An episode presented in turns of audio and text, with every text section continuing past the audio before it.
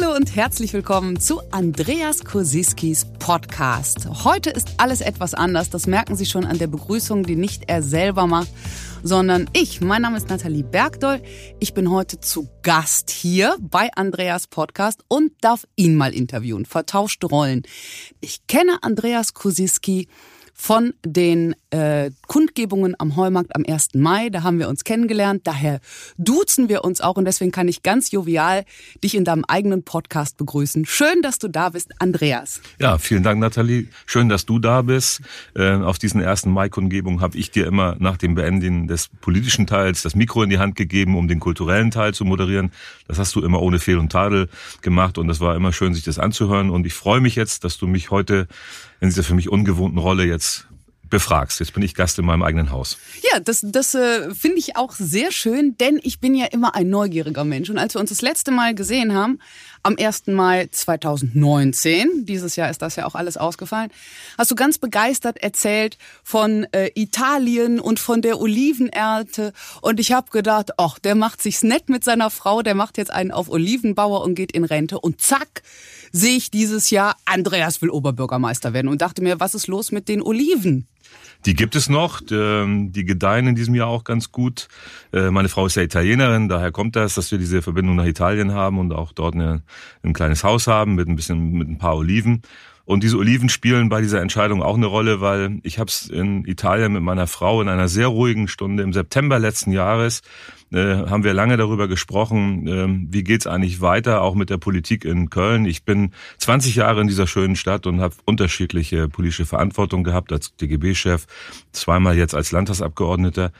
Und für mich stand die Frage dann, hörst du jetzt irgendwann auf? Ähm, ich fühle mich noch ziemlich jung mit 62 Jahren ähm, und oder greifst du noch mal an und sagst, ich will mitmischen und ich glaube, dass ich bestimmte Sachen besser machen kann und ich habe es dann entschieden für mich selber. Es gibt niemanden, der mich gezwungen hat. Es gibt jemanden, der mich sehr unterstützt hat. Das ist meine Frau. Äh, ohne sie hätte ich es nicht gemacht. Und ähm, wenn sie nur ein Veto eingelegt hätte, hätte ich gesagt nein. Und Pläne kann man ändern. Und ähm, der, das Haus wird sich ist immer noch da und die Oliven sind teilweise 200 Jahre alt. Die werden auch noch länger da sein. Jetzt geht's um Köln. Und ich habe dann am Ende des Jahres meiner äh, Parteivorsitzenden Christiane Jäger mitgeteilt, dass ich Interesse hätte und mich bereit erklären würde zu kandidieren. Das ist im Februar dann durch die Partei bestätigt worden. Und seitdem kämpfe ich um dieses äh, Amt. Ich möchte den Kölnerinnen und Kölnern ein guter Oberbürgermeister sein und äh, glaube, dass ich ein anderes Politikkonzept habe als die jetzige Amtsinhaberin. Gut, da kommen wir gleich noch im Detail zu. Mich interessiert ja so ein bisschen, du hast hier ganz viele spannende Gäste gehabt in deinem Podcast und äh, wir wollen heute mal so ein bisschen gucken, wer ist überhaupt dieser Andreas Kosiski? So ein bisschen der Mensch dahinter, der Imi aus Itzehoe, der jetzt äh, Oberbürgermeister werden möchte, wie dieser Weg vonstatten ging. Ähm, auch bei dem Podcast kann man ja schon sehen, welche Themen dich interessieren. Da kommen wir gleich. Aber ich möchte ganz weit anfangen. Ich weiß nämlich auch, dass du äh, Fußballfan bist und natürlich äh, dein Herz jetzt dem FC gehört. Aber mich würde interessieren, der kleine Andreas in Itzehoe, welche Poster hatte der denn in seinem Kinderzimmer an der Wand? Welcher Fußballverein hing damals da?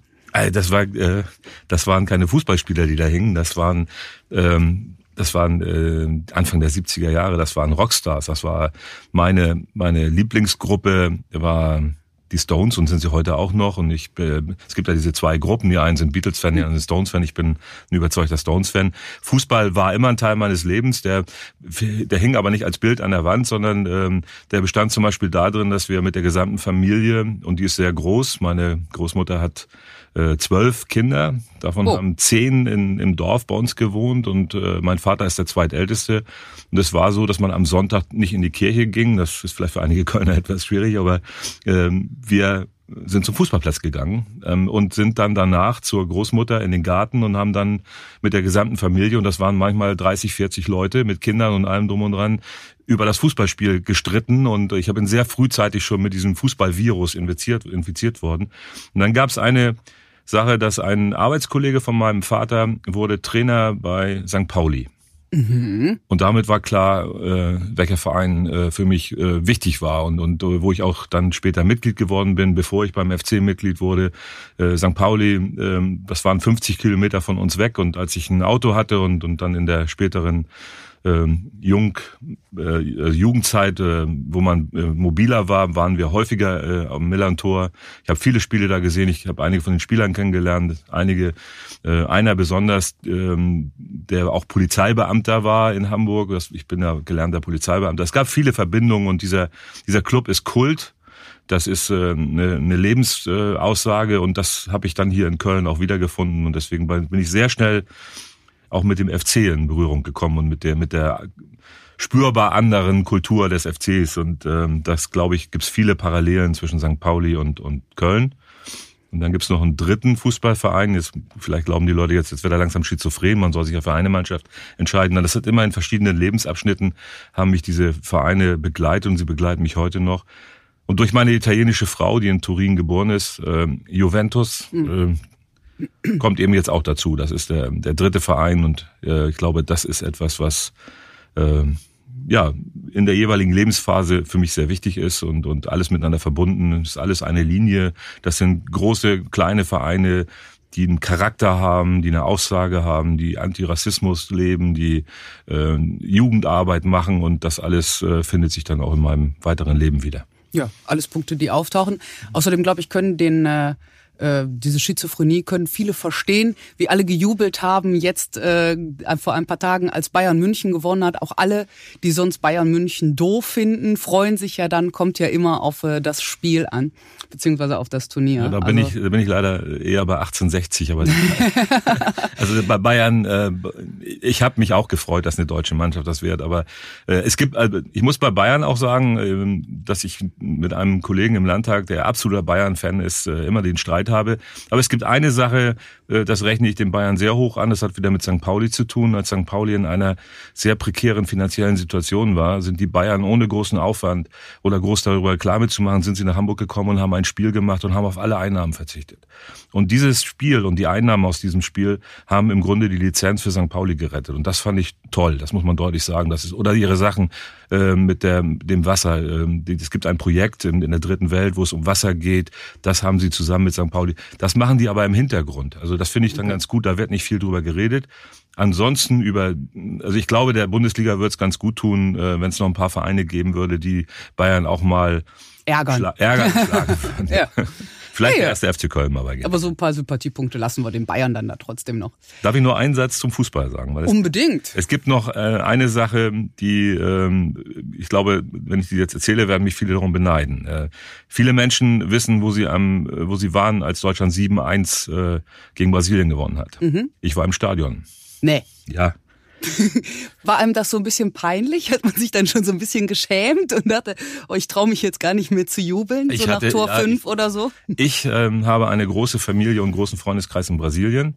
Und es, wir waren zu dem Zeitpunkt, es war eigentlich gar nicht geplant, äh, oder dass wir haben überhaupt nicht gedacht, dass wir diese Chance bekommen und haben sie dann über brasilianische Freunde, haben wir die Karten bekommen und wir waren natürlich alle im brasilianischen äh, Trikot. Deswegen war das doppelt schlimm, weil äh, ich saß in diesem Block von weinenden Brasilianerinnen und Brasilianern und habe äh, immer äh, versucht, nicht zu sehr äh, zu freuen mich. Äh, und das war, aber es war ein ein unbeschreibliches Erlebnis. Also ich ähm, ich habe sowas in meinem ganzen Leben noch nicht erlebt bei, Fußball, bei Fußballspielen, äh, wie es dort, äh, aber auch mit welcher mit welcher Wertschätzung äh, auch die deutschen Fans und, und, und die, die Mannschaft sich äh, verhalten haben. Das hat uns sehr viel in Brasilien an, an Reputation gebracht. Und dann nehme ich mal, obwohl er, glaube ich, nicht mitgespielt hat, äh, nee, er hat beim Spiel nicht mitgespielt. Der Poldi ist ein ist in Brasilien ein Star mittlerweile. Und zwar, weil er so als Mensch rübergekommen ist. Und diese Mannschaft hat viel mehr für das Verhältnis zwischen Brasilien und Deutschland getan, als viele Politiker oder viele Wirtschaftsbosse.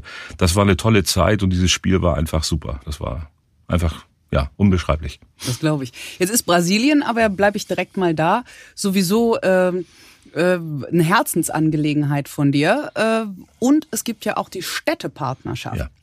Erzähl da mal so ein bisschen. Brasilien ist ja dann doch weit weg. Was hat Chorweiler mit Brasilien zu tun? Äh, Chorweiler hat mit Brasilien zu tun, ähm, weil ich äh, vor einigen Jahren nachdem es diese Städtepartnerschaft schon gab und ich als äh, DGB-Chef äh, gesagt habe, wir müssen nicht nur irgendwelche äh, hochkarätigen Politiker oder oder äh, Leute darüber bringen, die die das denen das das möglich ist, sondern ich möchte gerne, dass Städtepartnerschaften auch von Menschen erfahren werden, die vielleicht nie die Chance haben, mal so weit wegzukommen. Und dann mhm. habe ich ja das äh, mit anderen zusammen, auch mit einigen Sponsoren hier in der Stadt es geschafft, zehn junge Leute aus unterschiedlichen Berufen, aus unterschiedlichen Hintergründen und äh, speziell auch aus dem Bereich Chorweiler aus einem ähm, dortigen Antirassismus und ähm, einem, äh, das hieß Heroes, ein Projekt, wo es darum ging, junge äh, muslimische Männer davon zu überzeugen, dass sie eine andere äh, Rolle haben in ihrer Familie, nämlich zu verhindern, dass möglicherweise die Geschwister, die die, die äh, Schwestern, äh, die Mütter äh, irgendwie äh, drangsaliert werden und dass sie dann aufstehen sollen und sagen, so geht das nicht, wir machen das anders. Das war ein Erfolg oder ist immer noch ein erfolgreiches Projekt. Das wird an vielen Schulen jetzt mittlerweile praktiziert. Und ich habe aus dieser Runde ähm, drei junge Männer mitgenommen wir waren insgesamt zu zehnt. Ähm, wir sind nach Rio geflogen. Wir haben bei einem guten Freund von mir, der eine kleine Posada in Santa Teresa hat, gewohnt, so als Kollektiv und haben zehn Tage lang äh, in einer Favela ein Haus gebaut. Also das mm. ist nicht neu von, von Grund auf aufgebaut, sondern es war ein Haus von einem Mann, der dort in dieser Favela, in der glaube ich 100.000 Menschen leben, zwei Funktionen hat. Das war einmal der Postbote. Es mhm. war kein offizieller Postbote, sondern das war derjenige, der wusste, weil es gibt keine Hausnummern dort, es gibt keine Straßenpläne, es ist ja ein, ein, ein geordneter Wildwuchs. Ähm, dort, der wusste ganz genau, wo die Leute wohnen und bei ihm wurde die Post am Anfang abgegeben und er hat sie dann verteilt. Aber seine viel wichtigere Funktion war, er war der Fußballtrainer in dieser Favela. Ah. Oben auf der Spitze mit einem wunderschönen Blick über Rio war ein Fußballplatz äh, den hatte die FIFA ähm, gesponsert, als die WM war und äh, sich dann aber nicht mehr darum gekümmert. Der war schon in einem nicht mehr so guten Zustand. Aber trotzdem haben die Jungs dort ähm, Fußball gespielt und dieser Trainer hat äh, jeden Tag 50 bis 100 junge Burschen von der Straße geholt, hat mit denen Fußball gespielt, hat mit denen gesprochen, hat ihnen Perspektiven gegeben, hat gesagt, geht zur Schule. Also der hat eine Sozialarbeit geleistet, die wahnsinnig war. Und dabei hat er leider da er kein anderes Einkommen hatte, konnte er sein Haus nicht mehr pflegen. Und dann haben wir gesagt, wir haben den Tipp bekommen und haben in den, zehn, in den zehn Tagen sein Haus von Grund auf aufgeräumt. Also wir haben Türen besorgt, wir haben äh, die Wände ge geweißt, wir haben das Dach, also es war so eine Betonfläche, äh, wasserdicht gemacht. Wir haben, also ich muss sagen, die, die jungen äh, Menschen, die da mit waren, äh, die haben in den zehn Tagen Wahnsinniges geleistet und sie sind anders zurückgekommen.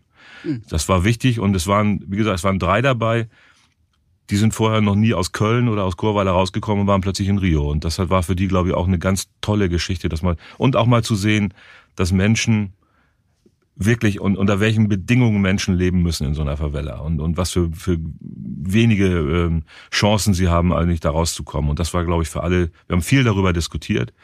Ähm, das war so der, der Punkt mit der Städtepartnerschaft. Und das alles kommt her von der Familiengeschichte. Mein ältester Onkel, der äh, im Jahre 2000 verstorben ist, ähm, war ist 1935 äh, nach Brasilien gegangen. Er sollte eigentlich Franziskanerpriester werden. Ähm, katholische Familie aus dem Rheinland, das ist mein Ursprung, also meine Großeltern kommen von hier. Und der älteste Sohn meiner äh, Großeltern, also mein ältester Onkel Josef, Name ist Begriff dann, und dann, der sollte Priester werden. Und der war in einem Franziskanerkloster 1935 wurden die Schulen und die äh, Kollegs gleichgeschaltet durch mhm. die Nazis. Dann ist das ganze äh, Kloster äh, in die Mission gegangen. Die, die, haben die Jungen äh, gefragt, wollt ihr mit? Und mein Onkel wollte mit und ist mit nach Brasilien gegangen und äh, sollte dort Priester werden. Da er sehr gut äh, Orgel spielen konnte, durfte er im Benediktinerkloster nebenan die, äh, den Chor leiten von okay. jungen Benediktinerinnen. Ich verkürze es mal. er wurde nicht Priester und sie wurde nicht Nonne. Okay. und so kam die äh, Familie dann, äh, war der, der brasilianische Zweig eröffnet. Und ähm, dann gab es durch die Kriegswehren und in der Nachkriegszeit äh, fast überhaupt keinen Kontakt mehr. Meine Mutter hat ihren Bruder einmal gesehen äh, nach dem Krieg ähm, und dann erst wieder 1985, als ich mit ihm äh, hierher kam oder nach, nach Schleswig-Holstein kam. Ich habe die Familie dann mal rübergeholt zum Besuch. Und ich bin 1975 das erste Mal als junger Mensch da drüben gewesen und seitdem so häufig und so intensiv, dass ich äh, die Menschen und das Land da wirklich äh, liebe. Und im Moment sehr leide, weil äh, Corona, wir haben viele Einschränkungen von Corona.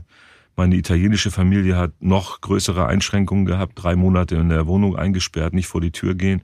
Aber was in Brasilien passiert, also da, ich sag's mal so ein bisschen läppsch, obwohl ich sehr ernst meine, da sterben die Menschen wie die Fliegen. Mhm. Und äh, sie haben keinen Schutz durch einen Staat, sie haben keinen Schutz durch Politik, sie haben keinen Schutz durch ein Gesundheitssystem und das ist etwas, was mir sehr weh tut. Ja, und dann auch noch einen Präsidenten, der anscheinend nicht den Willen hat, daran irgendwas zu ändern. Nein, ich glaube sogar, dass, ja. er, dass er benutzt diese Situation. Das ist ja, ähnlich wie Trump. Der, das sind also solche Populisten oder solche Menschen, die, die auf Macht gepolt sind, die kein Interesse haben an Umwelt, also die den Regenwald weiterhin kaputt machen. Ich bin vor einigen Jahren, habe ich die Chance gehabt, mal im Amazonas sechs Tage auf diesem wunderschönen Fluss zu fahren. Man kann sich nicht vorstellen, wenn man es nicht gesehen hat. Selbst die Bilder die man aus Filmen kennt, aber die, die, wenn man die Natur erlebt und man kommt dann aber plötzlich in einen Bereich, wo kein, wo kein Wald mehr ist, wo nichts mehr ist, wo, wo, wo auch, äh, wo nur noch Feuer ist, wo, wo Brände gelegt mhm. werden, das erschreckt einen schon und das hat alles auch ähm, Auswirkungen auf uns. Und da waren wir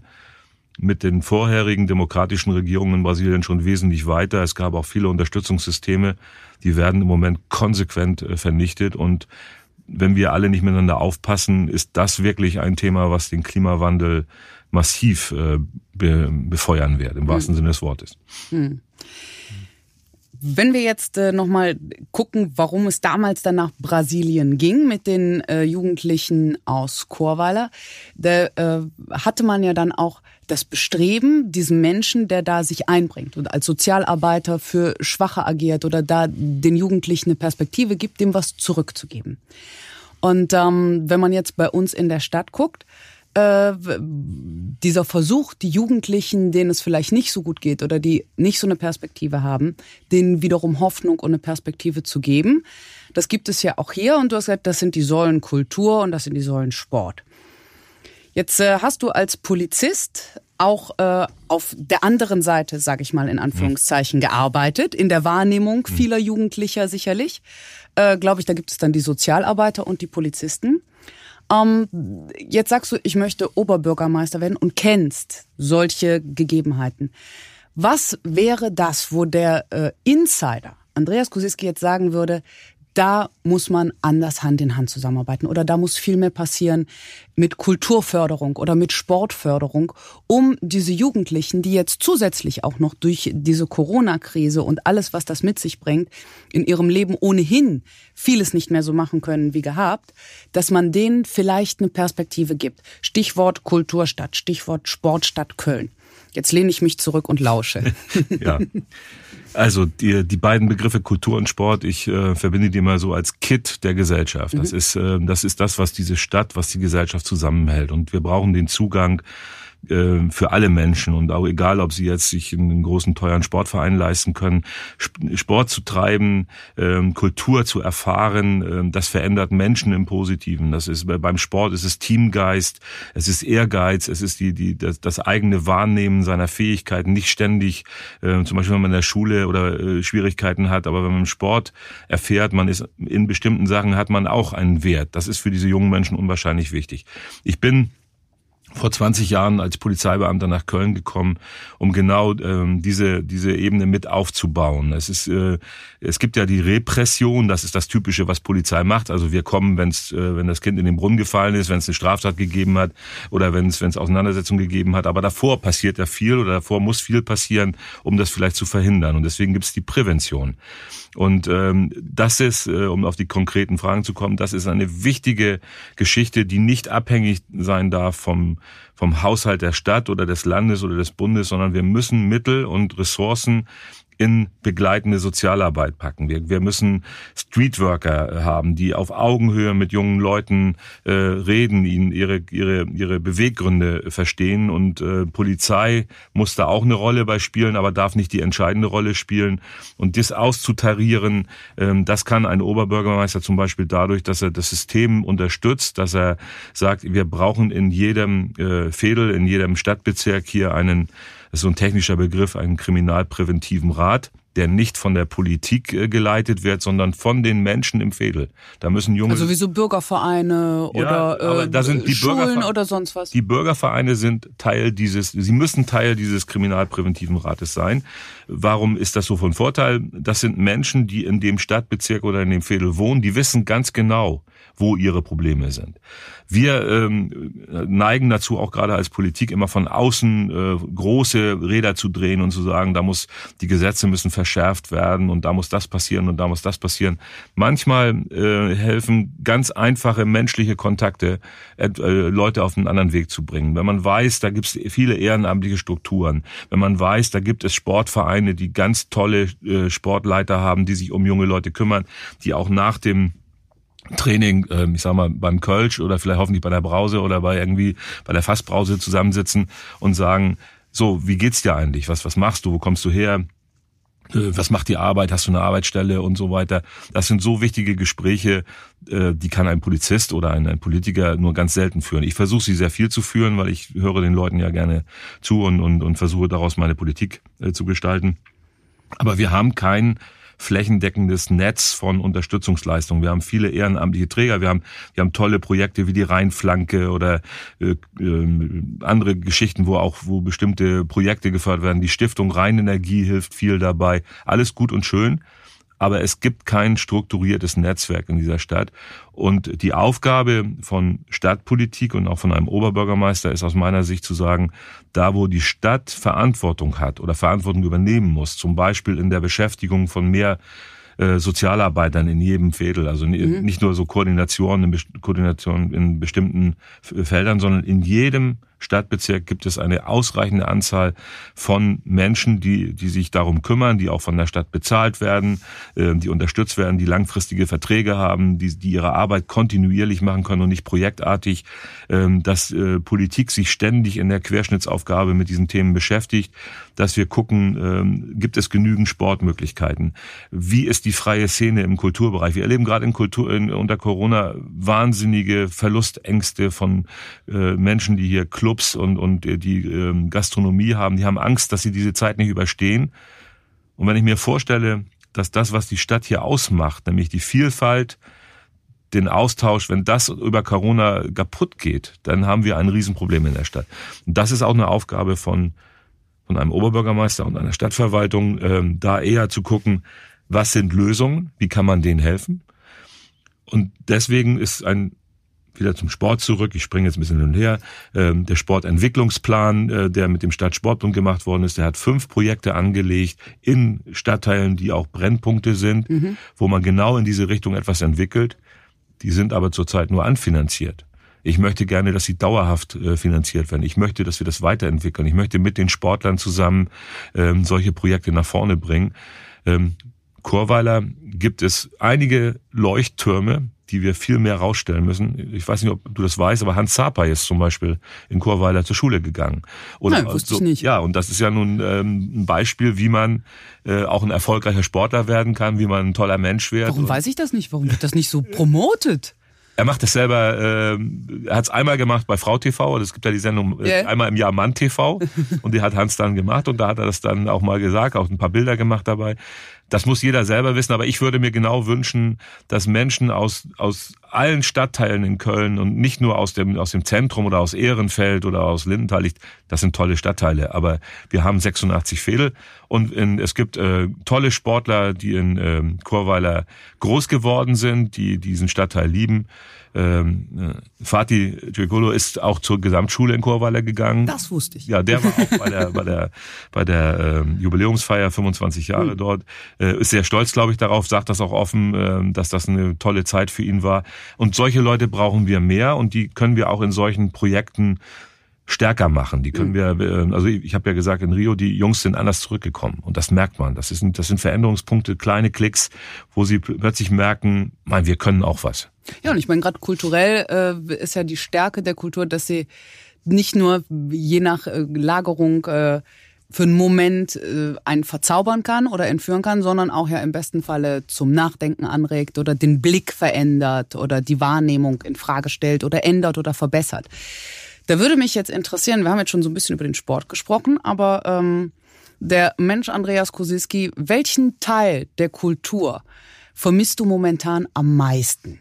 In der Corona-Zeit? Weil es fallen ja einfach auch ein paar Sachen flach. Also egal ob Konzerte, äh, das findet dann in anderem Rahmen statt. Aber wenn man jetzt, äh, Stefan hat ja vom Autokino erzählt, als er hier war, das, das ist halt so ein bisschen was wie ein Gag. Für alle, wo man denkt, es ist besser als nichts aber dass das ja nicht auf Dauer ist. Und wir alle vermissen ja Dinge. Deswegen die Frage, was vermisst du persönlich in dieser Zeit am meisten?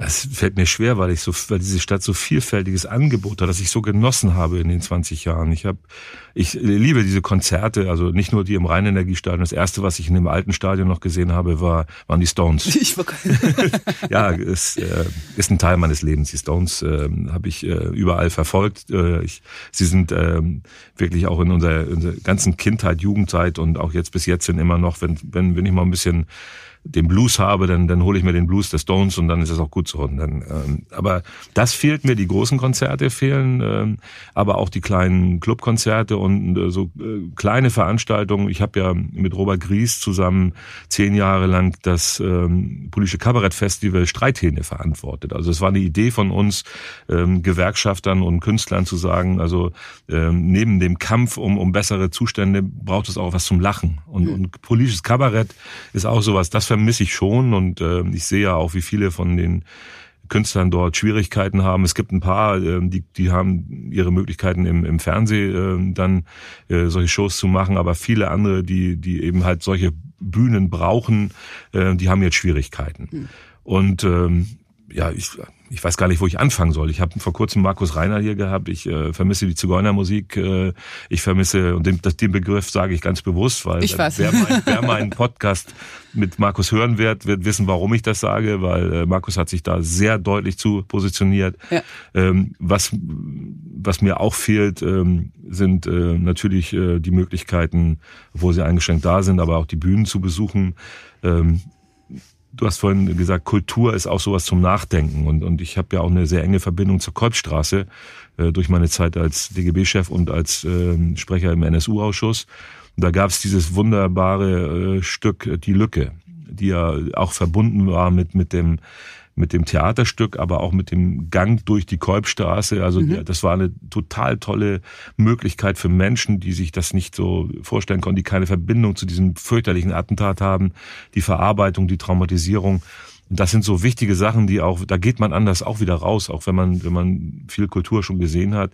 Und diese Anstöße fehlen mir.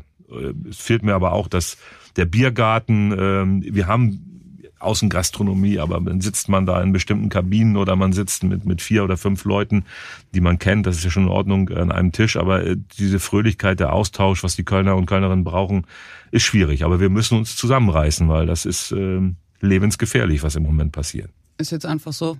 Es fehlt vieles. Und ich hoffe, dass es irgendwann, ich, äh, diesen Begriff nach Corona, den, den, den sage ich so nicht, weil ich weiß nicht, was nach Corona ist. Also wir werden hoffentlich irgendwann ein ein, ein, ein Mittel haben, äh, eine Impfung zu haben. Aber äh, ich hoffe, dass nach diesem, also wenn diese Impfung da ist, dass noch Clubs da sind. Ich hoffe, dass noch Gaststätten da sind. Dass, dass, das also hoffen wir alle. Und dass noch Leute da sind, die es bezahlen können. Die es bezahlen können und dass noch Leute da sind, die sich noch auf die Bühne stellen. Ja. Und Köln ist natürlich eine Medienstadt. Meine Frau ist ja beim Westdeutschen Rundfunk, deswegen habe ich da auch einige Einblicke. Da fehlt auch, ich finde auch so Sendungen leben vom Publikum und das ist schon ungewöhnlich, wenn, wenn da tolle Runden sitzen, aber es ist niemand da, der, der klatscht oder, oder Buh ruft oder sonst was. Das ist, das ist eine, eine, eine Welt, die, die wir, ja, die erleben wir jetzt alle so wie in so einem Film, aber was da eigentlich wirklich bei rauskommt, das ist schwierig. Da fällt mir gerade ein, ähm, ich glaube, wir wissen überhaupt noch nicht, was das für Folgen hat. Das ist was, was ganz anderes. Mir hat vor kurzem eine Mutter erzählt, ähm, die hat eine Kindergartentochter, ich nenne das mal so, und sie hat zu mir gesagt, Andreas, meine Tochter malt Bilder von Menschen ohne Arme. Und da habe ich gesagt, wieso das denn? Ja, sagt sie, hat, hat auch gefragt und hat ihr, die Tochter hat dann gesagt, Mama, ähm, ich brauche keine Arme mehr, ich darf niemanden mehr umfassen. Und das macht mir schon Angst weil wir wissen immer noch, was, was passiert mit diesen jungen Menschen, mit diesen jungen Köpfen.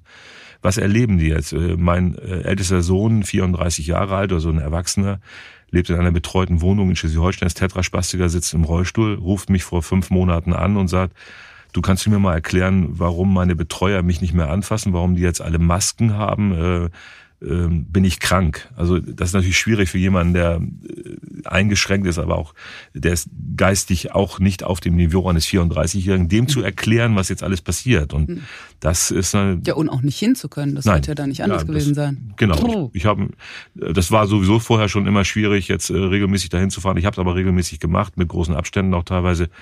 Es gibt drei Sachen, die, die mir da wehtun. Das ist, ich, dass ich meine beiden Söhne und der Jüngere hat mich zum Großvater gemacht. Mein Enkelkind habe ich jetzt, das wird im September jetzt ein Jahr alt. Den habe ich einmal gesehen. Und ansonsten über Skype und, und, und, und solche Sachen. Und mein 90-jähriger Vater, dem es zum Glück gut geht, der lebt in Büsum an der Nordsee, hat frische Luft und wohnt in so einer kleinen Wohnung im Altenheim wir telefonieren viel, aber natürlich, wenn man 90 ist, dann äh, ist die Zeit auch irgendwann ehrlicherweise endlich und dann fehlt einem jede Stunde, wo man mal sich treffen kann. Und er kann mhm. nicht mehr so wie früher hierher kommen. Das geht auch nicht. Ne? Aber es sind so Sachen, aber es gibt schlimmere Schicksale. Aber es macht mich immer sehr nachdenklich. Das macht mich und das, was, was, was das alles mit Menschen zu tun hat wir reden viel über Verordnung, wir reden viel über Maskenpflicht, wir reden viel über, über bestimmte äh, Sicherheitskonzepte und so, aber dahinter stecken immer menschliche Schicksale. Mhm. Und das ist etwas, wo wir, das wir nie aus dem Auge verlieren dürfen. Kommen wir noch mal zum äh, menschlichen Schicksal, äh, äh, Schicksal von Andreas Kosiski, der irgendwann ja auch nach Köln kam. Ich weiß ja jetzt schon, es gab also Großeltern aus dem Rheinland. Also können für alle knallharten, der ist aber Imi-Sager schon mal sagen, nee, nee, nicht so richtig. Da war nur die Familie zwischendurch mal woanders. Genau. Aber dann bist du ja zurück nach Köln gekommen, als Polizist schon. Äh, Oder wie war das? Ich war, Was hat dich nach Köln verschlagen? Also, ich war äh, aktiver Polizeibeamter. Ich hatte äh, davor eine Unterbrechung von fünf Jahren, äh, wo ich in der, im Innenministerium in Kiel als persönlicher Referent von zwei Innenministern gearbeitet habe, also auf der politischen Seite. Dann habe ich studiert an der äh, Hochschule der Polizei in Münster. Das war mhm. so mein erster NRW-Besuch äh, nach langer Zeit. Ich war vorher schon mal in Köln und auch im Rheinland, äh, in Koblenz und, und überall. Ähm, aber ähm, dann saß ich als Polizei, Polizeichef von Plön in einem schönen Büro unterhalb des Schlosses äh, in der Nähe des Plöner Sees und in der Nähe der Ostsee und hatte das ganze Gebiet von Kiel bis Lübeck war meine meine Hut. Das war also so mit, das war Klingt doch war, ganz schick, oder? Ja, da fahren viele Leute in Urlaub hin. Ja. Und ähm, ich habe mich da auch gerne aufgehalten und dann saß ich in diesem Büro und dann klingelt das Telefon und ähm, es ruft mich an der damalige Abteilungsleiter im, im Ministerium und spätere Chef des Bundeskriminalamtes, Jörg Zirke, der jahrelang mein Chef war. Wir haben viel zusammengearbeitet, eng, auch in der Zeit in der, im Ministerium. Und sagt zu mir, äh, kannst du bitte mal sechs Monate nach Köln gehen? Und zwar eine Stiftung aufbauen.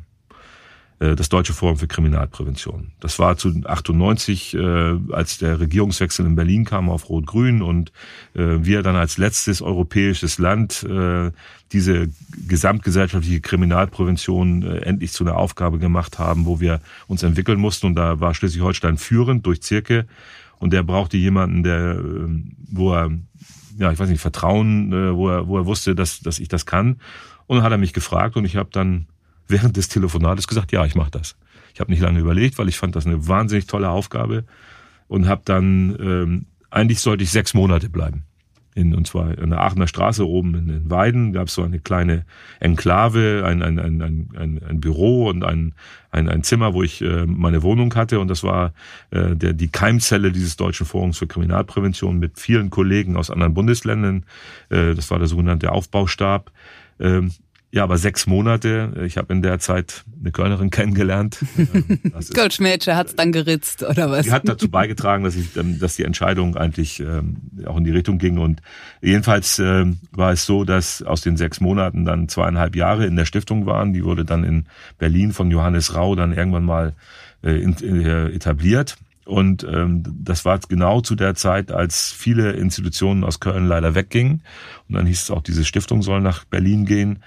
Und da habe ich gesagt, nein, das mache ich nicht mit, ähm, weil ich habe mich jetzt, ich bin wieder im Rheinland angekommen, weil meine Mutter sagte immer, wenn du in Köln bist, dann kommt das Blut wieder durch und dann fühlst du dich auch wohl. Ich habe mich vom ersten Tag in dieser Stadt wohl gefühlt. Und ich habe schon in dem, in dem ständigen Pendeln, auch nach Schleswig-Holstein, ähm, äh, hier habe ich gemerkt, dass äh, ich eher, wenn ich am, am Sonntagabend hierher fuhr, mich gefreut habe, den Dom zu sehen. Das fing da schon sehr frühzeitig an. Und die ganzen Menschen, die Arbeit hat Spaß gemacht. Lange Rede, kurzer Sinn, dann war die Entscheidung, nach Berlin zu gehen oder hier zu bleiben. Und dann habe ich ähm, einen sogenannten Länderwechsel gemacht, bin dann vom Innenministerium Schleswig-Holstein zum Innenministerium Düsseldorf unter gleichzeitiger Abse äh, nicht Absetzung, Umsetzung, Entschuldigung, äh, zum Polizeipräsidium Köln und wurde dann aktiver Polizeibeamter hier in Köln und habe verschiedene Dienststellen hier äh, mir angucken dürfen und landete dann in Chorweiler und war stellvertretender Polizeichef von Chorweiler und Nippes und äh, das war sehr prägend und sehr gut. Das hat mich äh, wahnsinnig, das war ein interessanter Job, den ich so aus Schleswig-Holstein nicht kannte, auch die Vielfalt, die, die hunderte von Nationen, die da friedlich zusammenleben, äh, die Klischees, die es über Chorweiler gab, sind alle widerlegt worden. Ich bin auf total interessante und tolle Menschen getroffen. Ich bin auf einen Stadtteil getroffen, der so viel Potenzial hat ähm, und das nicht abgerufen wird. Ja, dann gab es noch verschiedene andere Funktionen in der Polizei. Die letzte aktive war ähm, Leiter der neu aufgestellten Dienststelle für tödliche und schwere Verkehrsunfälle. Die haben wir völlig neu aufgebaut. Und ähm, aus dieser Funktion heraus äh, hat mich dann der Deutsche Gewerkschaftsbund gefragt, weil ich seit meinem Eintritt in die Polizei 1974 aktiver Gewerkschafter bin und in verschiedenen Funktionen war. Ich war auch Polizeigewerkschafter hier in Köln. Äh, hat mich dann Wolfgang Öhlenberg van Daven gefragt, der nach Berlin ging. Äh, würdest du das Amt des DGB-Chefs hier, äh, wäre das für dich ein, ein, eine Möglichkeit? Ich sage, klar, wenn, wenn die DGB, wenn die Gewerkschaften mich wählen, mache ich das. Hm. Und dann war ich 2009 DGB-Chef. Und das habe ich dann bis 2017 gemacht. Mhm. Und äh, es war auch wieder eine ganz andere Zeit und eine ganz andere Sicht der Dinge, nicht aus polizeilicher Sicht, sondern aus der Sicht von Arbeitnehmern und von Gestaltungsmöglichkeiten, Zusammenarbeit mit Wirtschaft. Also ich habe da ein breites Spektrum an Erfahrungen machen dürfen. Ich bin dieser Stadt und diesen Menschen unwahrscheinlich dankbar, was ich in diesen letzten 20 Jahren an Möglichkeiten bekommen habe. Zweimal direkt gewählt als Landtagsabgeordneter für Köln, Chorweiler und Nippes. Ja, und jetzt, äh, nachdem ich gesagt habe, ich möchte das machen, auch die Unterstützung ähm, für meine Bewerbung als Oberbürgermeister. Hm. Ich möchte kurz noch bei der Polizei bleiben. Ähm, du hast gesagt, du hast ein paar verschiedene Reviere und äh, Dienststellen kennengelernt. Ähm, in dieser Zeit war ja dann auch äh, der Anschlag in der Kolbstraße. Und ähm, da war es ja sehr lange so, dass diese Morde auch unter die Dönermorde in Anführungszeichen gepackt wurden. Und als dann klar war, was da alles hintersteckte und was äh, sich über die Jahre da aufgebaut hat und äh, dass äh, der NSU dahinter steckte, hieß es ja auch, so wie es heute immer noch heißt, ja, da gibt es äh, auch das Problem in der Polizei des strukturellen Rassismus oder die sind auf dem rechten Auge blind. Jetzt kommst du daher, äh, hast einen Blick nach innen und der Kölner hat ja eigentlich eine starke Tradition, auch gegen rechts aufzustehen. Habe ich äh, in dem Podcast mit Stefan Brings ganz stark gehört, habt ihr viel über Ausschuh gesprochen. Auch die Auswahl deiner Podcast-Gäste ist ja eine sehr bunte Mischung, wo man denkt, hey, das sind aber Themen, die ihn interessieren oder die ihm wichtig zu sein scheinen, die man jetzt einem Polizisten, einem ursprünglichen, im Klischee gar nicht so zugetraut hätte. Daher, wie ist das als, in Anführungszeichen und überspitzt gefragt, wie ist es als Linker bei der Kölner Polizei? Also erstmal solltet ihr die Polizei nicht unterschätzen. Das sind tolle Leute, die an vielen Sachen interessiert. Es gibt viele Künstler bei der Polizei, es gibt viele Sportler bei der Polizei, es gibt auch viele politisch Interessierte, gerade im Gewerkschaftsbereich. Aber schon, ähm, das hat mich also nicht nur in Köln ähm, beschäftigt. Ich bin ja 1974 äh, in die Polizei eingetreten als junger Mann. Ähm, ich, fang, ich muss da mal anfangen, das vielleicht zu erklären, weil ich hab, bin in der Nähe von Bruckdorf groß geworden und Bruckdorf war damals noch eine Kuhwiese, aber die Entscheidung wurde dann äh, gefällt, dort ein Atomkraftwerk hinzustellen. Und da ich war damals bei den Jusos aktiv und wir haben aktiv gegen dieses Atomkraftwerk Politik gemacht. Also die Anti-Atomkraftbewegung äh, ist auch durch, durch Sozialdemokraten mitgeprägt worden, nicht nur durch äh, Grüne, sondern das war ein breite gesellschaftliches Bündnis und da war mein erster Konflikt, äh, so äh, ich bin politisch dagegen und werde dann kurz danach in einer Nacht- und Nebelaktion im wahrsten Sinne des Wortes quer durch das Land gefahren und muss dann einen Zaun mitziehen und, und, und dieses Atomkraftwerk äh, mitschützen. Und das hat mir schon sehr viele, ähm, ja, das hat Gedanken gemacht. Wir haben da auch viel drüber diskutiert und ähm, aber ich habe mich immer dafür entschieden zu sagen, ja, es gibt die, die, die solange alles rechtsstaatlich ist und ich, ich möchte lieber als ein, ein kritischer Polizist in dieser Polizei aktiv sein und die Polizei von innen mit beeinflussen, dass sie eben nicht in so eine Klischee-Richtung oder es ist ja, gibt ja auch konkrete Fälle leider auch in der letzter Zeit äh, von rechtsradikalen äh, Äußerungen oder Taten von Polizeibeamten und ich bin immer aufgetreten und offen aufgetreten und habe gesagt, ich bin ein Linker und ich, ich, ich dulde das nicht. Ich dulde es auch in der Polizei nicht. Deswegen habe ich mich gewerkschaftlich ähm, äh, orientiert und äh, gearbeitet und als ich die die Chance bekam in die Politik zu gehen, äh, bin ich bei einem Innenminister gelandet, der äh, gesagt hat, äh, die Waffe des Polizisten ist das Wort. Also wir, wir versuchen zu deeskalieren, wir versuchen das anders zu machen. Aber ich hatte ständig diesen Konflikt äh, in der Kölner Polizei eigentlich am wenigsten, weil die Kölner Polizei eine lange Tradition hier hat, äh, eben in der Gesellschaft, in der Stadtgesellschaft äh, auch ein Teil zu sein ähm, der befriedet und, und, und es gab jahrelang, jahrzehntelang hier so ein, so Stillhalteabkommen, dass hier in der Stadt keine Wasserwerfer eingesetzt werden. Das kann man sich in anderen Bereichen gar nicht vorstellen. Heute ist das nicht mehr möglich. Heute gibt es leider solche äh, extremen äh, Demonstrationen oder auch gewalttätige aber damals gab es so bestimmte Sachen oder man hat äh, über Polizei, über bestimmte Polizei, äh, ja, wie nennen sie Polizeiführer oder Polizeichefs, äh, immer die Kommunikation in die Stadtgesellschaft gesucht. So habe ich die Kölner Polizei wahrgenommen.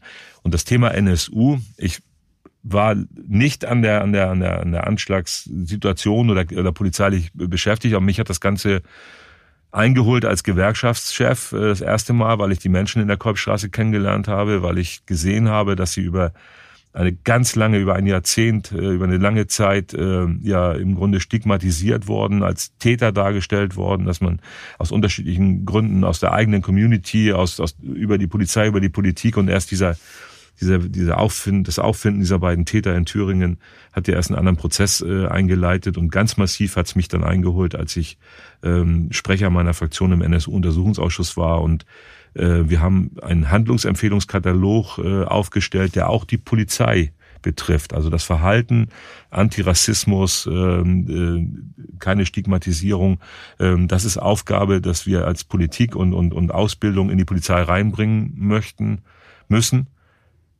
Und ich habe das Gefühl, dass wir das noch nicht geschafft haben. Also das ist eine Amplitude, das ist mal besser, mal schlechter.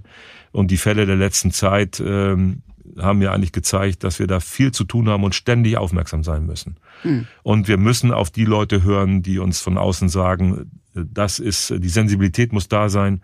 Passt auf, da passiert das, äh, da passiert das und wir dürfen die nicht als Netzbeschmutzer bezeichnen. Wir haben die Verpflichtung, ähm, das aufzuklären, den Menschen, die, für die wir verantwortlich sind, äh, als Politiker und als Polizisten. Aber wir dürfen auch nicht diese wirklich demokratische Polizei. Wir haben, ich, ich glaube immer noch, dass wir die beste Polizei haben, die wir jemals in Deutschland hatten. Und ich habe viele Polizeien kennenlernen dürfen. Wir haben über Brasilien gesprochen.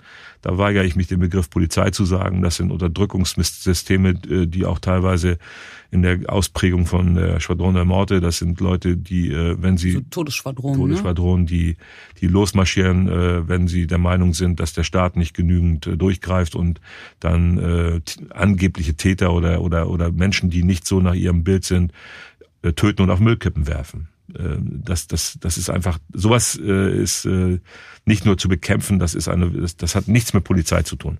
Ich habe das gleiche ähm, andere Bild auch in Amerika erlebt. Ich durfte mal eine Zeit lang beim Chicago Police Department arbeiten.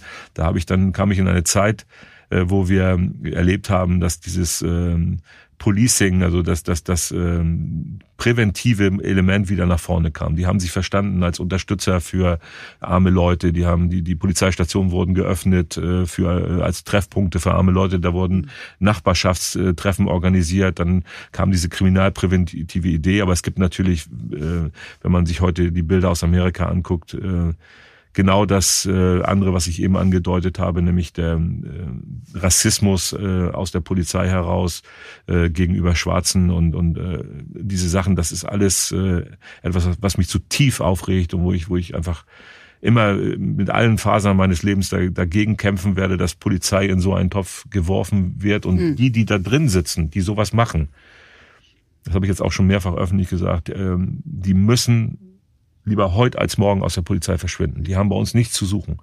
Wir sind ein Querschnitt der Bevölkerung. Wir haben Frauen und Männer. Wir haben mit Migrationshintergrund, die müssen viel mehr werden. Also Migrationsgeschichte. Hm. Äh, so wie ich aus Hamburg nach Köln zu kommen, Migrationsgeschichte. Nein, aber wir müssen da vieles äh, immer im Auge behalten. Wir waren schon mal ein Stück weiter und äh, die Decke der Demokratie ist sehr dünn. Aber die Stadtgesellschaft in Köln, also auf deine Ausgangsfrage, die Zeit als Polizeibeamter in Köln war für mich, muss ich sagen, die schönste und aufregendste, aber auch der, das Feedback aus der Bevölkerung. Ich glaube, der Kölner und die Kölnerin, ähm, auch die Zusammenarbeit dann äh, man muss sich vorstellen, ich war auf, in einem Jahr war ich äh, im Leitungsstab der Polizei ähm, äh, zur Vorbereitung dieser Anti-Islam-Demonstrationen, ähm, die die AfD und andere organisiert haben. Da musste ich das als Polizeibeamter unterstützen. Ein Jahr später war ich DGB-Chef und war dann derjenige, der diese äh, angemeldet hat. Also das, das, diesen äh, Paradigmenwechsel, das ist aber gut, dass es sowas, dass es sowas gibt hier, dass diese Durchlässigkeit da ist und dass es, dass es auch klar ist, dass das da kein Unterschied ist. Viele meiner Kolleginnen und Kollegen, die bei solchen Demonstrationen stehen und, und, und Antidemokraten und, und in Teilen Faschisten und äh, Rechtsradikale schützen müssen, weil es demokratisch richtig ist, sie zu schützen, machen das nicht gerne. Ja. Die machen das nicht gerne. Da, da steht kein Polizist, der sagt, das ist toll, was die da machen. Wie gerne geht man denn als Polizist zur Schicht Karneval? Wie schön ist das denn? Das habe ich ja als Chef nur erlebt. Also ich bin, bin da auch da schon privilegiert gewesen. Aber ich glaube, dass, äh, was ich so gehört habe, dass sich sehr viele ähm, nordrhein-westfälische Bereitschaftspolizisten freuen, wenn sie beim Karneval in Köln nicht unter Corona-Bedingungen, aber zum Beispiel am Rosenmontagszug stehen, weil sie da etwas erleben, was sie vielleicht in ihren Entschuldigung, aber ja in westfälischen Dörfern oder so nicht so erleben, weil sie werden dann ja das ist halt der Tag, wo Uniformen freundlich begrüßt werden. Und die Menschen, die da drin stecken, ja. Genau. Also. Ja, nein, das ist eine tolle Sache.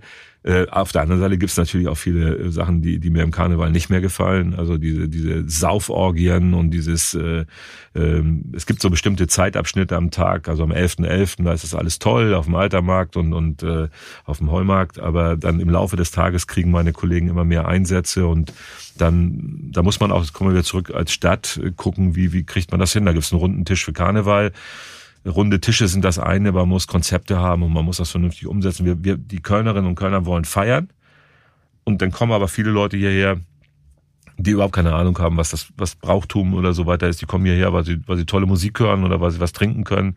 Und was mir nicht gefällt ist, dass die Menschen immer jünger werden. Und da müssen wir aufpassen. Also ja, aber da gibt es ja schon seit Jahren diese Kampagne Keine Kurze für Kurze. Ne? Und, Elfi schon, ähm, Werfe macht genau. das sehr. Und, ja, das sind alles so Punkte, die müssen sein. Die aber sollten dann auch weitergehen. Die müssen weiter und die müssen immer wieder in, in ganze Konzepte gehen. Nee, Karneval macht absolut Spaß. Das Wie war, war denn der erste Karneval überhaupt? Das, der war nicht in Köln, der war in Bonn. Äh, ich bin äh, erstmal langsam anfeiern. Nee, nee, nee. nee. Nein, das, das war also wir sind da ja, wir sind reingestolpert in diese Geschichte.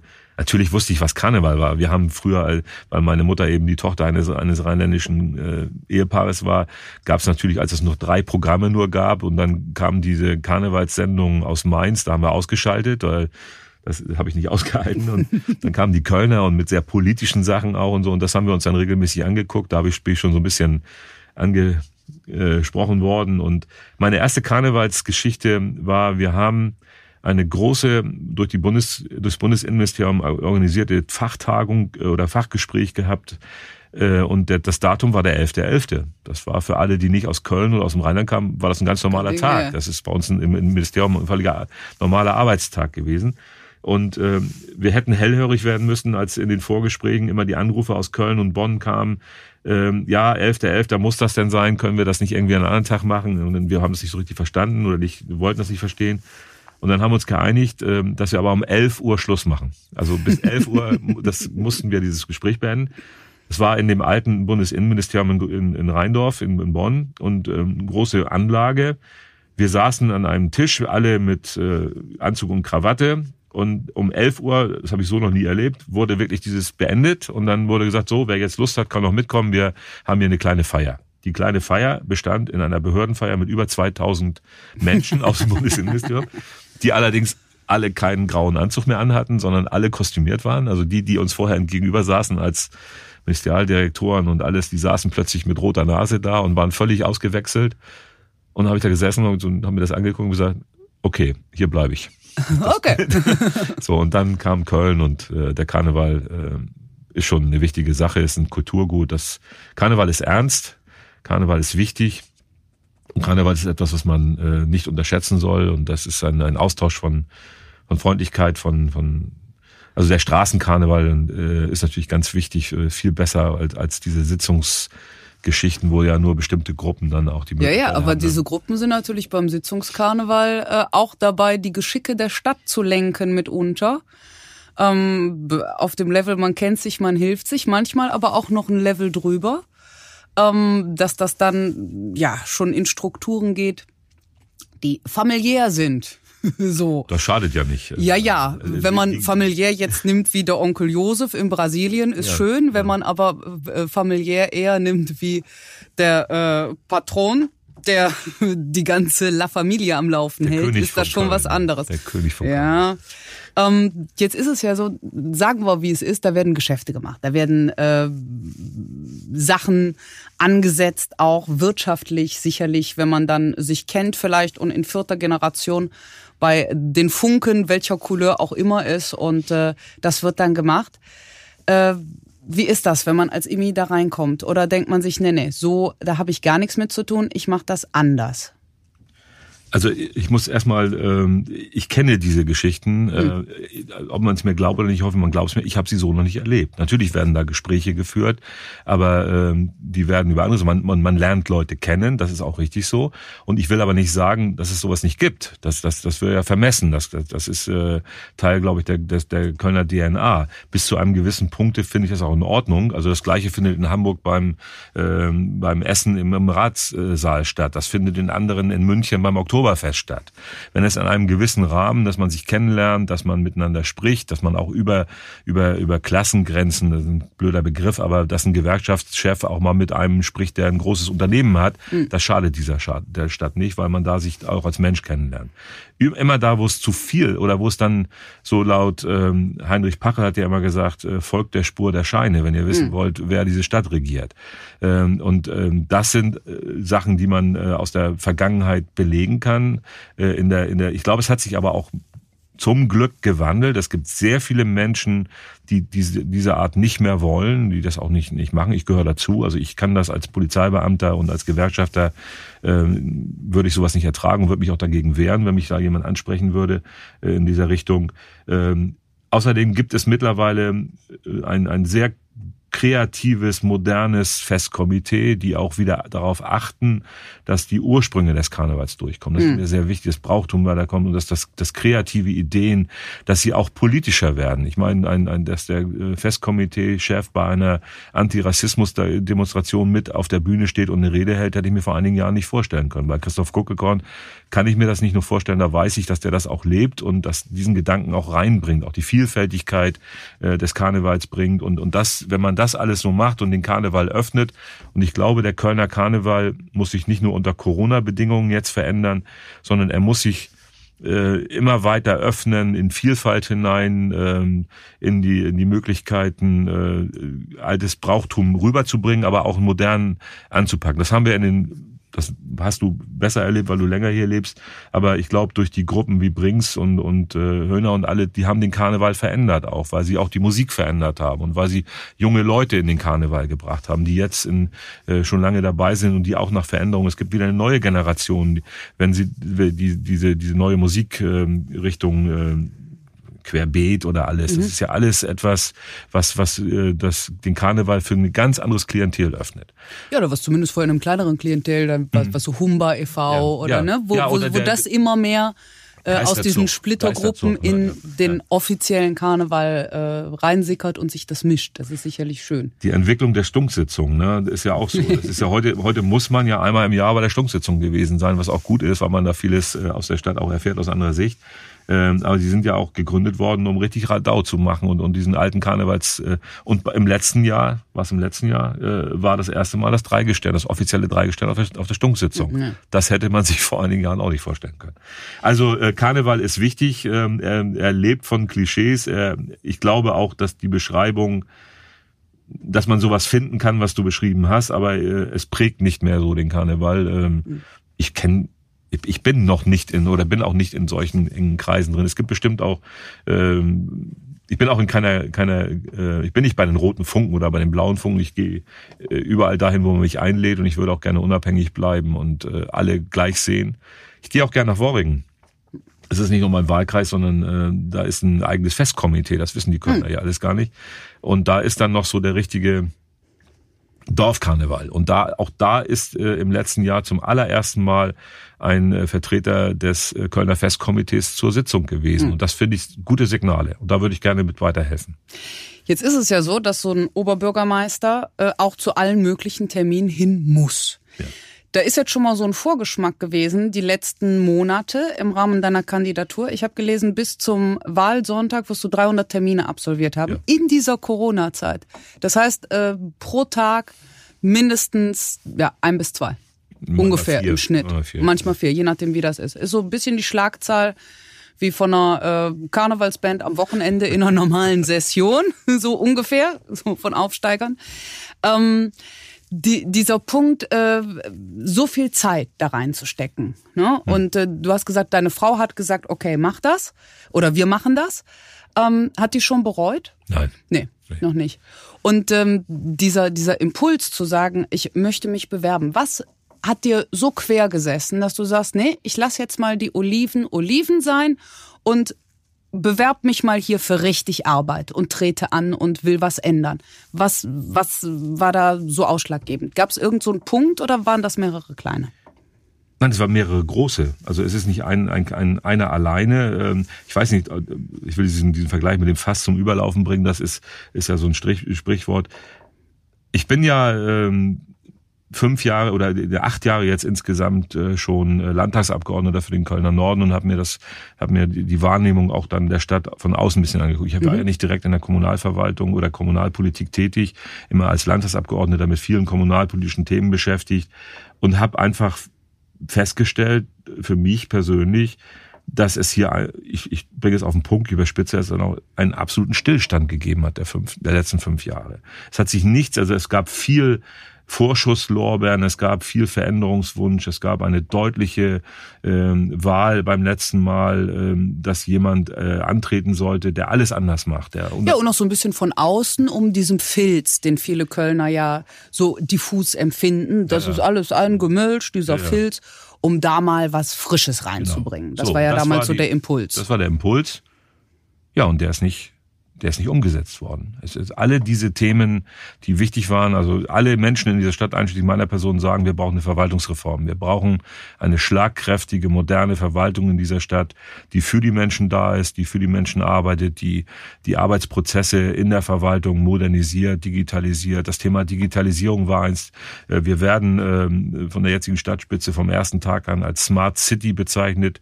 Das stimmt in dem Fall äh, auf der Seite, dass wir viele innovative junge Unternehmen haben, die hier, die, her, die hergekommen sind, die hier Potenzial in der Stadt sehen, aber wir sind. Aber geh mal dein Auto anmelden.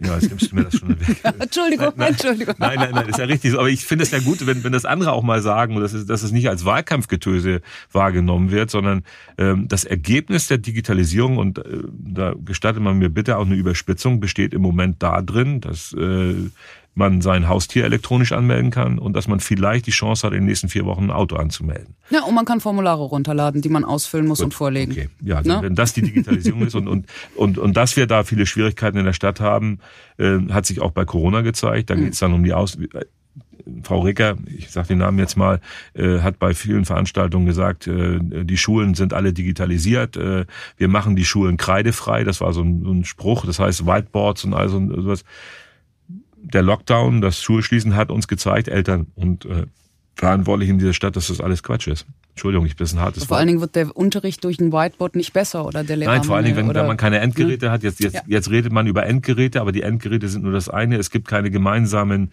Lehrpläne. Es ja. gibt keine, es gibt keine ausgebildeten Lehrer. Es gibt keine Menschen. Es gibt keine zentrale IT-Verwaltung. Das heißt, wenn Schulen Probleme haben, ist man heute davon abhängig, dass man einen Lehrer oder eine Lehrerin hat, die sich ein bisschen im, im, im IT-Bereich auskennt. Die können vielleicht helfen. die, die schachern ja alle dann gegenseitig und sagen, ja, aber wir können ja nichts dafür ist ja die Bezirksverwaltung. Es ist der, es ist der, es ist der. Also einer schiebt so den schwarzen Peter dem anderen zu, warum diese Entwicklung nicht vorangeht. Ja, da mache ich nicht mit. Das ich finde das schlimm und ich sage es immer wieder, ähm, das Verweisen, äh, das ist ja Zuständigkeit des Landes, das ist Zuständigkeit der Bezirksregierung aber die Kölner äh, Stadtverwaltung hat eine eigene Zuständigkeit für die Schulen. Also es gibt einen Schuldezernenten, der aus meiner Sicht eine gute Arbeit macht. Dann gibt es die, Verantwortung für die Schulneubauten, die liegt bei, bei dem äh, äh, Baudezernenten.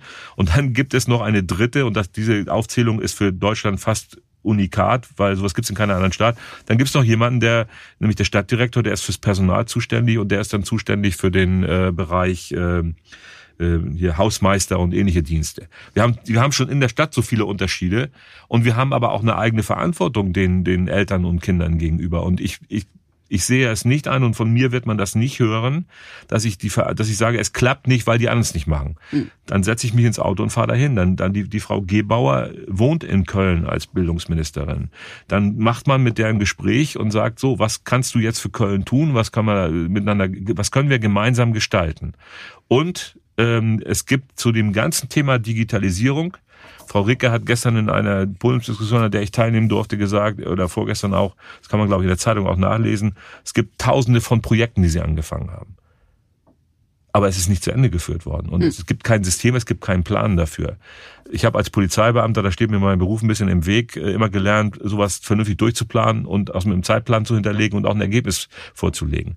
Und wir brauchen äh, da Lösungen und, und keine Zuweisung auf Schuld auf andere. Das würde ich völlig anders machen. Andere große Baustelle ist natürlich äh, die Wohnungsnot in Köln. Ich weiß, dass äh, es seit mehreren Wochen jetzt die Mahnwache am Rathaus ja. gibt wo du auch warst, War wahnsinnig engagierte Leute, die täglich da sind und darauf aufmerksam machen, nicht nur Beispiel Egonstraße in Riel, sondern auch andere Stellen in Köln. Obdachlose, die, also Housing First ist ja das ja, Ziel, richtig, dass die eine Meldeadresse haben, damit sie in ein normales Leben zurückkehren können, Bankkonto gründen können, Arbeit suchen können. Ne? Eins bedingt ja so ein bisschen das andere. Da warst du als OB-Kandidat da, aber ähm, so als Kölner Bürgerin sage ich jetzt mal, jovial, ja. als stünde ich an der Theke auf Abstand, würde ich sagen, ja, das ist ja immer schön, wenn Wahlkampf ist. Dann versprechen die ja alle viel und gehen überall hin. Aber dann, was passiert denn dann? Was hast du denn denen gesagt an der Mahnwache, was du machen würdest, wenn du im Amt wärst? Ja, du, du hast das Stichwort Housing First gesagt. Ähm, also was ich, ich will es mal andersrum sagen, was ich auf keinen Fall machen würde, was ich auch nicht verstehe, ist, dass man in einer Corona-Situation 30 Menschen die in dieser Stadt obdachlos sind, die ein Objekt gefunden haben, was keinen stört, was nicht gebraucht wird, was im, im Besitz der Stadt ist, was nicht irgendwie jetzt äh, demnächst einem Investor, äh, das ist am Rande der, Park, der zukünftigen Parkstadt Köln äh, Süd, hm. ähm, das kann ein paar Jahre da stehen und die haben ein Projekt, sich selbst zu helfen. Hm. Und da habe ich, bin ich hinge, ich bin da nicht als OB-Kandidat, ich bin auch, äh, weil ich viele von den äh, Unterstützern da kenne, Martin Stankowski, Rainer Griebe und andere, die, die habe ich alle, die haben mich gebeten, komm mal vorbei, guck dir das an. Äh, und ich habe ein, ein Projekt gefunden, was ich sofort unterstützen. Also auch in einer Funktion als Oberbürgermeister sage, Menschen, die äh, aus einer Situation heraus Initiative ergreifen, ein, ein, ein, ein demokratisches Konstrukt entwickeln und anfangen, ein Haus zu renovieren. Da sind viele Handwerker dabei. Hm. Die haben ja ihre Räume, die haben Wasserleitungen da gelegt, die haben alles gemacht. So, und dann droht ihnen eine Stadt mit der Räumung. Dann stehen ähm, äh, zwei Tage später zwei Hundertschaften meiner Polizei da, meiner Kollegen vor der Tür, die in Amtshilfe von der Stadt gerufen worden sind, um das zu räumen. Das halte ich für ein absolut falsches Signal. So mhm. geht man nicht mit Obdachlosen um. Und jetzt, und, und, und ich würde es. Ja, auch so, so mit Leuten, wo man denkt, Mensch, die zeigen Initiative, die machen, richtig, die wollen. Richtig, richtig. Würde ich jetzt als Laie immer denken, super, muss man unterstützen. So Leute brauchen wir. Ja, weil äh, die haben ein, ein, das ist ja gar nicht so äh, bekannt, was die da eigentlich für Ideen haben. Also die sind da rein, haben das renoviert, haben ein Plenum gemacht unter den Leuten und haben gesagt, wer jetzt hier ein Jahr lang unauffällig lebt, dir im Grunde genommen hilft und so weiter. Das wäre doch eine Idee, den zum Beispiel zu empfehlen an die GAG und zu sagen, so, guck mal, der hat ein Jahr lang bewiesen, sich bewährt, bewährt so nicht heute auf morgen, dann kriegt er auch eine Wohnung von der GAG. Ja. Also, oder kann sich da zumindest bewerben, wie andere auch. Finde ich super, weil, und es gibt noch andere Objekte in der Stadt und dann sucht man jetzt, äh, bietet man ihnen ein Objekt an und dann finde ich, das ist schon ein, ein, aus meiner Sicht, soweit ich es von außen beurteile, ein Riesenskandal. Dann, dann bietet man ihnen ein Objekt an, in dem Obdachlose drin sind, die dann da raus sollen. Also das heißt, es gibt da auch noch, ja, es gibt auch noch, ja, es ist, es ist, es ist aus meiner Sicht unmenschlich und und äh, dass man Leute, die noch tiefer in der in der Wahrnehmungshierarchie stehen, dass man die dann praktisch beiseite schiebt und das alles in, in Zeiten von Corona.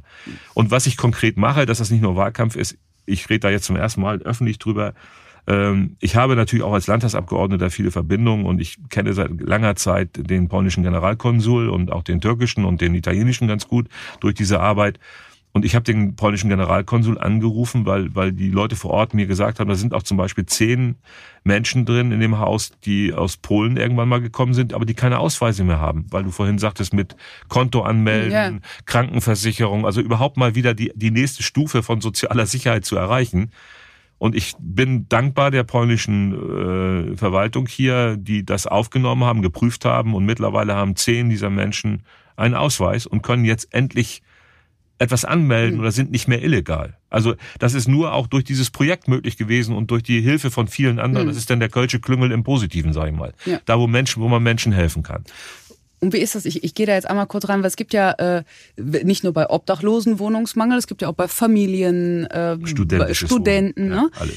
Jetzt äh, gibt es auf der anderen Seite ja nicht nur diesen Mangel an Wohnungen, sondern auch viel Leerstand gewerblicher Immobilien oder auch städtischer Immobilien. Da gibt es dann zum Teil Gebäude, die komplett vernagelt sind, damit da keiner reinkommt. Ich kenne das aus Amsterdam, da gibt es Anti-Krag-Bewegungen. Äh, da hat man gesagt, für alle, die das nicht kennen, also Kraker sind Hausbesetzer.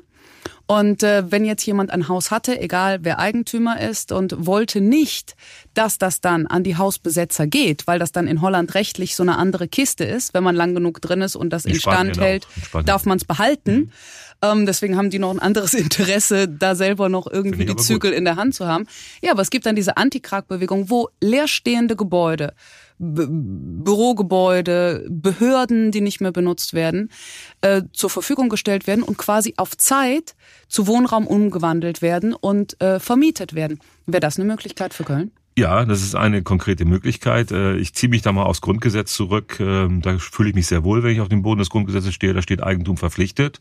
Und das heißt auch, dass man, wenn man Eigentum hat, kann man da nicht alles mitmachen, was man will, sondern man muss es auch dann äh, pflegen. Und wenn solche äh, Häuserbesitzer über fünf, zehn Jahre oder so einfach dieses Haus verkommen lassen, dann müssen wir Möglichkeiten haben und die haben wir auch dann einzugreifen.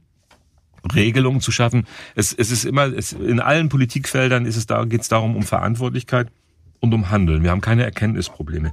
Wir können nach Amsterdam gucken, wir können nach Kopenhagen, wir können aber auch nach äh, München gucken oder wir können nach Hamburg gucken, wo es tolle, äh, wo alle die gleichen Probleme haben mit Wohnungsbau, sie aber völlig anders anpacken. Also sie stellen Verantwortung her Olaf Scholz ist vor kurzem bei mir gewesen, nicht als, als zukünftiger äh, Kanzlerkandidat oder als Kanzlerkandidat, sondern als ehemaliger Bürgermeister, erster Bürgermeister der Freien und Hansestadt Hamburg, der es geschafft hat, das wird ihm attestiert von vielen, auch außerhalb der SPD, dass er den Wohnungsbau in Hamburg vom Kopf auf die Füße gestellt hat. Und er hat zu mir gesagt, das ist Kernearbeit. Das braucht Verantwortung, das braucht Verantwortungsübernahme. Da muss ein Oberbürgermeister oder ein erster Bürgermeister, das, wird, das schafft man nicht in drei Wochen, aber man muss die Verantwortlichen an einen Tisch bringen man muss kreative Projekte, so wie du sie gerade geschildert hast, erstmal überhaupt wahrnehmen und öffentlich machen.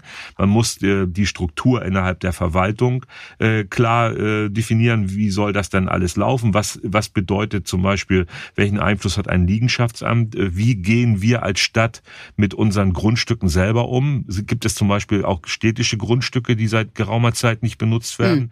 Das muss man alles mal offenlegen. Vielleicht, ich, ich habe ja keinen Zugang im Moment zur Verwaltung. Ich hoffe, das passiert da gerade.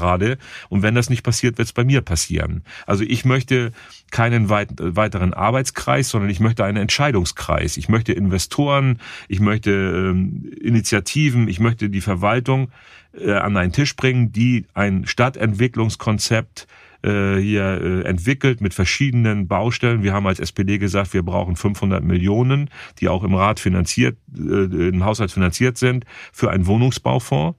Wir brauchen eine starke äh, städtische Wohnungsbaugesellschaft wie die GAG.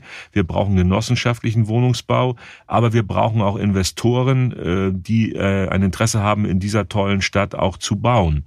Und zwar nicht mit Baugenehmigungen, die zehn Jahre dauern, sondern die nicht länger dauern als die Bauzeit des Hauses. Hm. Und da ist viel zu tun und ich verstehe nicht, warum vieles liegen geblieben ist.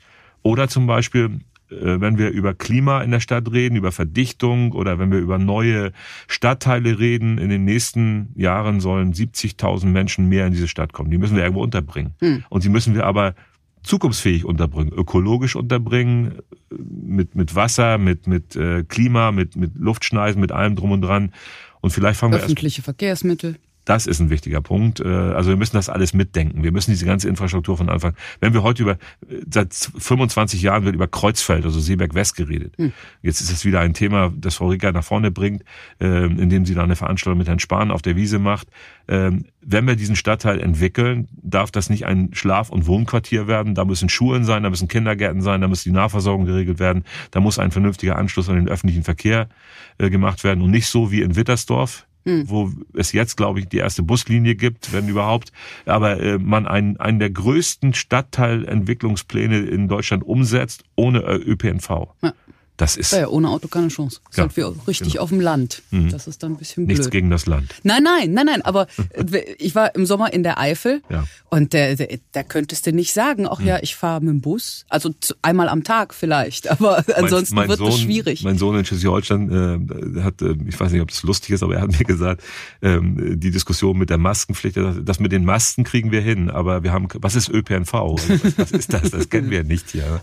Da sind junge Leute auf Autos angewiesen. Ähm, aber wir haben viel Arbeit hier beim Thema Wohnungsbau. Ich halte das wirklich ähm, für die wichtigste Sache äh, für die Stadtentwicklung hier.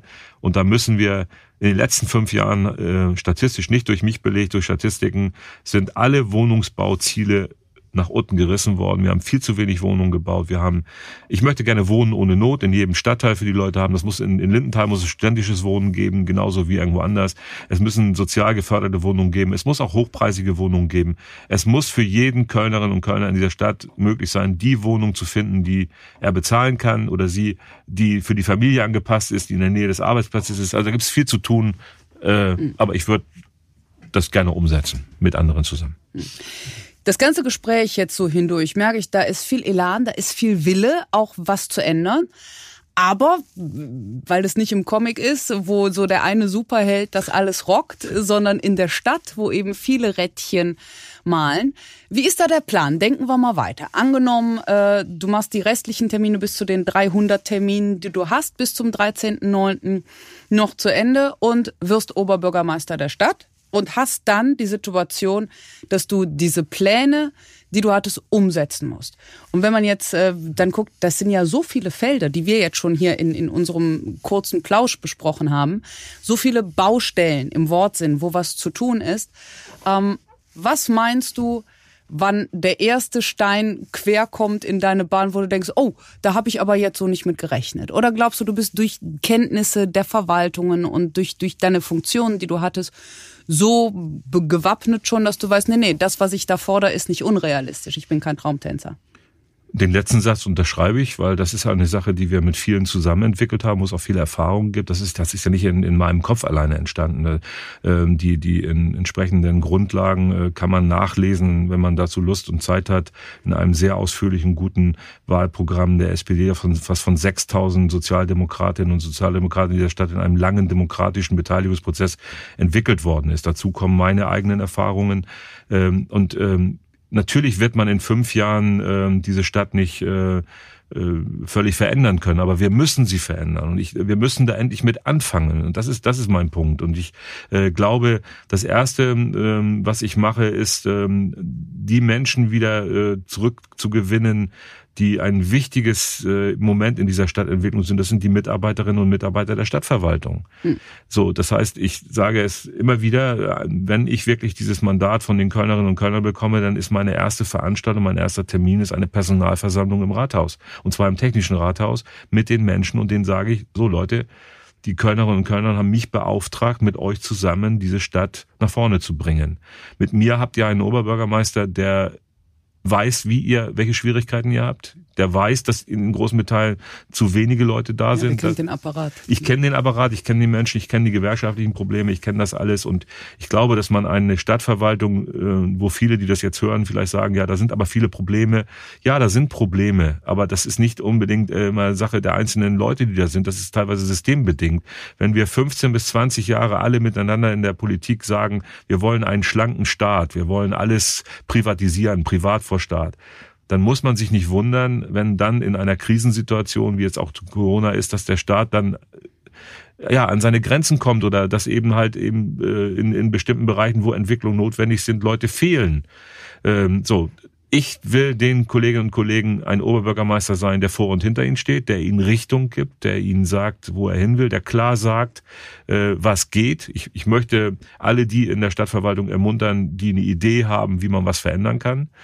Die, die immer sagen, es geht nicht, die sollen sich mal ein bisschen zurückhalten, die sollen vielleicht mal zuhören. Äh, ähm, die gibt's auch, äh, da gibt's viele Gründe für, aber ich möchte eher mit Menschen zusammenarbeiten innerhalb der Verwaltung.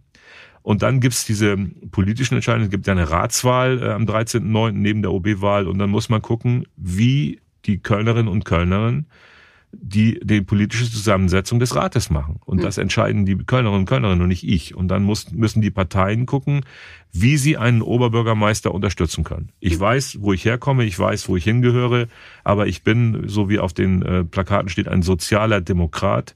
Ich mache allen Kölnerinnen und Kölnern ein Angebot, die gewillt sind, mit uns zusammen die Stadt nach vorne zu bringen. Und das werden wir dann entscheiden. Es wird Rückschläge geben, aber ich bin fest davon überzeugt, dass wir das alle miteinander schaffen können und dass die Stadt in fünf Jahren unter einer, einem Oberbürgermeister Andreas Kusiski anders und in Teilen vielleicht äh, besser aussieht, als sie jetzt aussieht. Was mich jetzt noch interessieren würde, nur aus Neugier, weil ich fand diese Podcast-Reihe sehr spannend, weil es so andere Talkgäste waren, als man auf den ersten Eindruck erwartet hätte bei einem Oberbürgermeisterkandidaten. Gäbe es, ich weiß, du hättest dann ganz furchtbar viel zu tun, aber gäbe es trotzdem so eine Überlegung, so eine Reihe lose weiterzuführen mit einem talkenden Oberbürgermeister, der vielleicht auch mal so erzählt, ja, damals bei der Frau Bergtel habe ich gesagt, das und das und das ist wichtig, so sieht's jetzt aus. Hier neben mir sitzt vom äh, Anti-Krack-Komitee der Vorsitzende Anti-Krack Köln Lindenthal. Mhm. Guten Tag. Könnte sowas sein? Ich glaube, dass. Oder meinst du, dass du keine Kapazitäten mehr doch? Da, doch. Also ich, diese Terminfrage und, und wie weit man sich äh, wirklich ähm, in, in so, Strukturen einfangen lässt, da, da habe ich mich bis jetzt immer sehr gegen gewehrt. Auch als, als DGB-Chef ähm, habe ich natürlich äh, Vorgänger gehabt, die haben tiefe Fußspuren in dieser Stadt hinterlassen. Mhm. Und ich habe gesagt, äh, ich kann nicht, in diesen, wenn ich in diesen Fußspuren weitergehe, bin ich nicht wahrnehmbar. Also gehe ich daneben und mache andere Sachen. So und und äh, und dadurch werde ich deutlicher. Und ich sage ganz deutlich, ich werde mit aller Macht, die mir zur Verfügung steht, mich nicht in dem Rathaus einschließen. Und ich werde nicht in den Strukturen, weil es, weil es immer schon so war, dass man das gemacht hat oder das gemacht hat, sondern äh, dieses Format hier, äh, Podcast, die Möglichkeit, mit Menschen so zu über längere Zeit ohne Druck zu reden, zuzuhören, Gedanken zu entwickeln, die halte ich für so wichtig, dass ich die unbedingt weitermachen möchte. Und ich glaube, sie ist auch dann eine Möglichkeit, nicht nur in irgendwelchen Bürgergesprächen oder in irgendwelchen Zeitungsartikeln, sondern die Menschen in Köln haben dann die Möglichkeit, äh, und da werden unterschiedlichste Menschen sitzen. Ich, da werden vielleicht auch Leute, die überhaupt nichts mit Politik zu tun haben, die einfach mal. Ja, das wäre äh, spannend. Ja, ich finde das sehr spannend, weil äh, was nicht, was mir nicht passieren darf, was mir bis jetzt auch in den ganzen Jahren in großen Teilen wirklich nicht passiert ist, ist, dass ich mich abschotte, sondern dass ich auch in Konflikt Konfliktsituationen äh, den Leuten, die, die eine andere Meinung haben, ihnen die Möglichkeit zum Dialog zu geben. Und das möchte ich mit so einem Podcast. Ich bin total begeistert. Ich habe mir das nicht vorstellen können vor einigen Monaten, äh, wie mich dieses äh, Format einfängt, weil ich habe auch Glück gehabt mit meinen Gästen. Es waren tolle Gespräche. Wir haben teilweise die Zeit vergessen. Wir, wir hätten bei, bei Stefan hätten wir glaube ich zwei Stunden weiterreden können. äh, das zeigt aber auch, wie viel äh, Möglichkeiten in der Kommunikation wir eigentlich nicht nutzen. Ich sage es ganz deutlich. Also wenn ich Oberbürgermeister bin, werde ich äh, in regelmäßigen Abstunden, ich glaube mal einmal im Monat muss man die Zeit für so eine Stunde haben, sowas anbieten und dann den können die Leute das sich anhören und sagen, aha, so denkt der äh, und da werde ich offen reden, so wie ich auch jetzt offen rede. Da bin ich gespannt. Und wie schnell die Zeit vergeht, nicht nur beim Stefan, sondern auch beim Plausch mit dir, wenn ich jetzt auf die Uhr gucke, sehe ich äh, auch schon, dass die Zeiger weiter sind als gedacht. Um, das ist bei guten Gesprächen ist das so. Wenn man ja. eine Moderatorin hat. Oh, der Gast ist doch immer, äh, da steht und fällt es doch mit. Andreas, ich äh, danke dir für diesen persönlichen Einblick, so wo man ein paar Beweggründe auch noch anders verstanden hat und äh, ein paar schöne Anekdoten hat. Ich äh, freue mich jetzt schon darauf, äh, wenn du eines Tages dann vielleicht die Prinzenproklamation machen musst im Gürzenich. Das ist ja immer des äh, Oberbürgermeisters. Ja, ja. Aber ich kenne dich ja vom Streithähne Kabarettfestival. Also da bin ich sehr gespannt, was dann da der OB raushaut. Äh, ich drücke, nicht Kölsch sprechen, das steht fest. Ja, oh, das, das wäre auch ein übler Verfahren. Ne? Also das, äh, das, müssen die Kölner. das ist der Kölner ja eigen. Ja. Obwohl die Akademie für uns Kölsche Spruch ist nicht weit weg hier. Also das wäre dann ja, noch der Crashkurs. sehr gut. gut. Nee, also vielen Dank. Ich drücke feste die Daumen, dass die letzten Wahlkampf, Wahlvorbereitungstermine jetzt auch noch geschmeidig funktionieren, trotz der schwierigeren Umstände. Und äh, ich glaube, so oder so, am 13. atmest du erstmal durch und sagst, so, das haben wir jetzt erstmal gut gemacht und jetzt gucken wir, was die Kölner und Kölnerinnen sagen. Genau so und dann gucken wir, ob es an dem Tag eine Entscheidung gibt oder ob es noch eine Stichwahl gibt. Und wenn ich dann da mit drin bin, dann sind noch mal zwei Wochen dran, die dann intensive Arbeit bedeuten. Aber der 13. abends ist so ein Punkt, wo man noch mal durchatmet. Und wir werden vermutlich keine Wahlparty feiern, nicht, nicht weil wir nicht gewinnen oder sonst was, sondern die Umstände ja, die sind Umstände, halt so. Klar. Es, es ist alles anders, es ist alles äh, interessant und danke für das Gespräch. Und also ich sag nicht, ich komme zur Party, sondern ich sag, ich lasse den Podcast mal abonniert, denn da kommt ja bestimmt noch was. Genau. Okay. Machen wir es so. Gut, vielleicht sollten Sie das auch tun, liebe Zuhörer. Mich würde es freuen. Vielleicht hören und sehen wir uns auch noch mal wieder. Andreas Kosiski, ganz herzlichen Dank. Toi, toi, toi. Alles Gute. Danke.